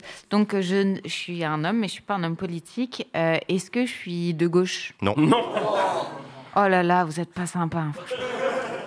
Euh, ok, bon bah je m'arrête là. Euh, Tu vas voir à non. quel point on est vraiment pas sympa. Est-ce que je Ouais. suis, est-ce que je suis insoumis? Non. Bah non, non. Mais, mais, mais, mais, Depuis tout à l'heure, Mais- vos réponses c'est Non ça. mais vous en vrai, il faut faire oui ou non, sinon. mais, euh, mais, mais t'as rendu visite, t'as rendu visite il y a pas très longtemps aux Insoumis. Non mais arrête, tu Non, me mais donnes trop d'infos Ah non, mais les gars, les là. gars, les gars. Non, mais moi tu veux une promotion Je suis Ségolène Royal. Non. Ah mais merde, c'est un homme. Pardon. Euh... Bah non, t'as perdu la Bon, du coup, j'ai perdu. c'est Aléa là. Alors, euh, un homme de droite euh, qui a été élu. euh, Suis-je vivant? Oui. Oui. Oui. Ah merde. Mais t'as pas fait que de la politique dans ta vie? On en plus, on a entendu parler de toi il y a pas très longtemps. Ah bon? Oui. Nicolas Ah. Sarkozy? Non. Non. Bah, il a fait que de la politique, lui. On a entendu parler de lui tout Ah oui, pardon. Non, il a été entendu avocat. parler de lui C'est pas vrai, il a été avocat. Bah voilà, j'ai. Qui ne l'est pas. Oui, c'est vrai. À ce niveau-là, j'ai- oui, bon, d'accord. Bah voilà, à toi, euh, Malek. Ah bah non, t'as Hein, je- Non. Claire. je- Claire, vas-y. Ah oui, oui. Euh, donc, est-ce que je suis euh, un sportif? Non. Non. Quoique, non, je- Mais j'ai du nom à tous mes, toutes mes questions. Ok, bon bah allez. Purée. Ah putain, merde. Non, En mais plus, moi, je suis perdu. Est-ce que j'étais à la fête de l'humain? Oui. Oui. Est-ce que les journaux ont parlé de mon passage à la fête de l'humain? Ou pas plus que ça Pas en masse. C'est pas là où on a le plus parlé de quoi. Ok, d'accord. Est-ce qu'on parle beaucoup de moi sur Internet Oh, un peu, ouais. Oui. Est-ce que je suis une personnalité d'Internet Ah, Est-ce que je suis un influence Tu l'es un peu de. Malgré toi. Mm. Un peu. Oh putain, je suis chez Père. Euh, mais faut pas que je me focalise là-dessus parce que, parce que là je vais être perdu. Euh, Remémore-toi là, toutes les questions que t'as posées. mhm. Euh, Est-ce que, je- est-ce que je suis un trentenaire? Non. Non. Ok. Hum, Ah. C'est À toi. Ouais, je Ouais. crois. Euh, Est-ce que j'ai été élu local? Oui, en vrai. Euh, ouais, mais c'est Ok. pas le plus connu, ouais. Élu au niveau national? Oui. Euh, Ah, dans un beau territoire en plus. T'as pas fait que de la politique dans ta vie, mais en politique t'as eu des responsabilités. J'étais au gouvernement alors? Oui. Tu l'as été. Mais il y a plein de mecs de droite qui ont été au gouvernement. Mais il y a. Mais, C'est quand même. Il faut que je trouve un truc qui soit distinctif, genre. euh, genre, Ouais. genre, genre. euh, Est-ce que je suis brun? Non mais au moins ça enlève les blonds, quoi. Bah, je sais pas. moi. Attendez, parce que moi maintenant je peux me Il y retrouver. en a je peux beaucoup à trop voir droite. le montage derrière moi. Est-ce que, Oh putain est-ce que je suis, euh, est-ce que je suis, est-ce que j'ai fait autre chose que de la politique dans ma vie? Ah bah oui. Oui. Enfin, Ouais. pas tant que ça, finalement. Que je- Ok, Pas de manière publique. Enfin, d'accord, d'accord. Ouais. euh, est-ce que je suis, je suis une personnalité publique? Oui. Oui. Euh, Est-ce que euh, je suis chanteur Non. Non. Mais je suis rien. En fait. Non. Non, pas comme ça, non. Hum, Ah oui, d'accord. Ah, je vous promets, vous, êtes- vous- je vous promets, vous êtes à deux doigts, quoi. Ah non, moi je suis Ah très non, moi, je suis loin. au milieu, là. que des noms. C'est celle qui est le plus loin, mais Jean, je te promets, tu peux l'avoir. Bah attends, est-ce que j'étais aux amphis? Oui, J'étais invité aux amphis? oui. Putain, mais c'est précis ces questions à lui. Euh, non mais euh, Nous, on en, vrai, en j'ai le cerveau cramé. Est-ce que je mange entre problème. 17h et Pose-moi d'autres 19h questions, ça va. Euh, ok, est-ce que je suis intervenu au cours d'une table ronde aux amphis? Oh putain, non mais franchement. Pas sur une table ronde. Est-ce que j'ai été à... Ok. Mais t'étais aux amphis, Cette année? Cette année. Ah mais ça c'est une bonne question, tiens. Tu- J'ai envie de te donner un indice, purée. Attends, attends, attends, Non, attends. mais arrête J'ai été de député faire le lèche Non, tu n'as pas été député. J'ai jamais été député Non. Donc c'est pas Aurélien Taché. Euh, non. Est-ce que je suis... Euh... Ah putain, mais qui était aux amphis? J'en sais rien, j'y étais pas en Eh ben, plus, pourquoi je pose la question? On a- Il y avait on a beaucoup parlé de monde. Hein. On a parlé de lui aux amphis, euh... Jean-Luc Mélenchon? Non. Ah bah t'es la citadelle. Non, t'as dit, t'as dit non, c'est à moi. Vas-y, c'est à toi. Voilà. Euh, donc si j'ai fait autre chose dans la vie, est-ce que j'ai été euh, chef d'entreprise? Non. Non, pas qu'on sache en Non. tout cas. Non. Non, non, c'est pas ça qui t'a manière qui t'a rendu célèbre. T'as été, t'as été célèbre avant la politique, hein Ouais. Je peux même te dire que t'as été connu au-delà de la France pour ça. Ah ouais. Hmm. Euh, C'est pas mal d'indices là quand même. hein. Autant te dire qu'après être membre du gouvernement, c'est un peu rikiki après ce qu'il a fait. Euh, on en a parlé Ouais. aux amphis. Putain, je suis fatigué. De quoi ils ont parlé aux amphis? Ah, hein, L'Union. Non, ouais, vous c'est m'avez pas- d'accord. Euh, Vous m'avez pas mis Nicolas Hulot quand même Ah non. Non. Non. Moi, j'ai le droit censée- Non, mais questions, au là, vous demeurant- avez une nom là. Euh, Est-ce que je suis influenceur? Non. Non. Mais tu peux poser d'autres questions, vas-y. Hein, Euh, T'arrêtes pas sur les noms. Est-ce que je suis acteur? Non. Non. Est-ce que je Ah. suis chef d'entreprise? Oui. Oh, est-ce que je suis Pouyanné? Oui. Ah putain, Voilà, c'est allé Moi, je suis la tortue en fait. Et hop, tout d'un coup, je Ah oui. trace. Et Ah, quand pendant que vous faites la sieste là, Et nous, on a l'air très cons tous les deux là. Ah ouais, bah Euh, ouais. je putain, suis pas la dernière. J'étais aux amphis, on a parlé de moi aux Oui. amphis, euh, dans les débats aux amphis, euh, je sais pas. euh, Eh, Jean, Qui est-ce qui a rendu visite aux amphis Cette- Ah, je suis fatigué. Qu'est-ce qui était là? Il y avait. Attends, attends, attends, je vais réfléchir. François Ruffin. Non. Euh, Bah, il y avait euh, On avait la lumière sur toi.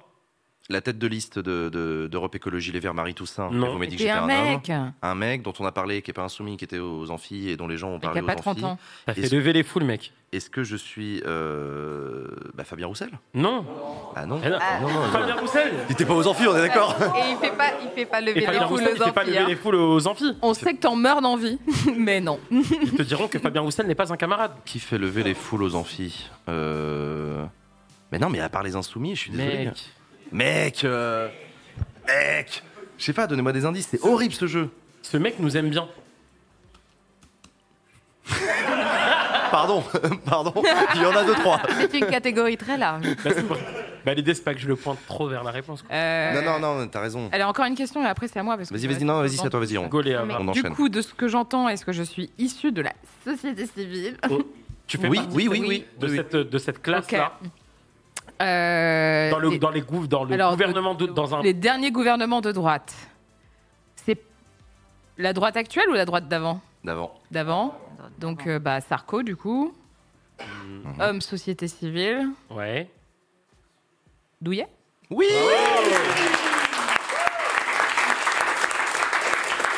bah merci, vraiment merci. Euh, je sais pas pourquoi vous avez fait ça, mais merci beaucoup. Je- Euh, Il reste plus que moi, c'est horrible, j'ai vraiment le cerveau cramé là. Euh, je fais lever les foules, t'es. Je fais lever- Il y a personne à gauche, fait lever les foules. Eh ben lui, là, lui, Lui, il lui, il fait lever les foules. François Hollande. Non. T'es pas aux amphis non plus. Malgré lui. Euh, non. euh, Non, il- t- tu as joué un rôle euh, dans la mobilisation. euh, Mm. Philippe Ah. Martinez? Non. Non, on a Non. dit qu'elle Bah, il jouait un était rôle pas aux Mais dans quel. eh, Ah, donc j'ai pas 30 ans, j'ai moins de 30 ans Ouais. Ah non, on a- il a demandé s'il était trentenaire. Il pouvait penser qu'il était plus vieux. Ah Oui, non, je pensais, je pensais que c'était plus vieux, donc je suis- je suis- j'ai moins de 30 ans. Ah, tu vas trouver là. Bah attends, c'est quelqu'un qui est pas insoumis, parce que du coup, je pense direct à Louis Boyard. Non. Euh, Je suis pas influenceur, Comme quoi, la question de Non. blond ou brun était pas si débile. je suis un sportif, Non. Enfin, on je suis sait un pas, artiste, je suis un musicien, mais- Non, non, je suis non. un C'est cinéaste. Pas non. Philippe Martinez, mais. Cracheur de euh, feu. Laurent Berger? Non.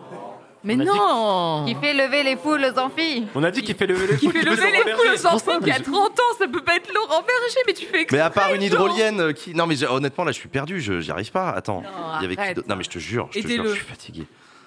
File-moi des indices parce que là, je. Alors, on résume, ok? Ouais, vas-y, on résume. Mm. Il Homme, était aux amphis. Il a Insoumis. fait lever les Ouais. foules. euh, insoumis, Il est pas c'est insoumis, compliqué. il a- il Il est est pas aux insoumis. amphis. Il fait lever Il les a foules, il était aux amphis. Il est nouvellement connu, c'est une figure euh, Une nouvelle émergente. figure. euh, Il nous aime bien.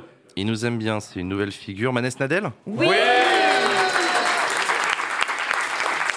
Bravo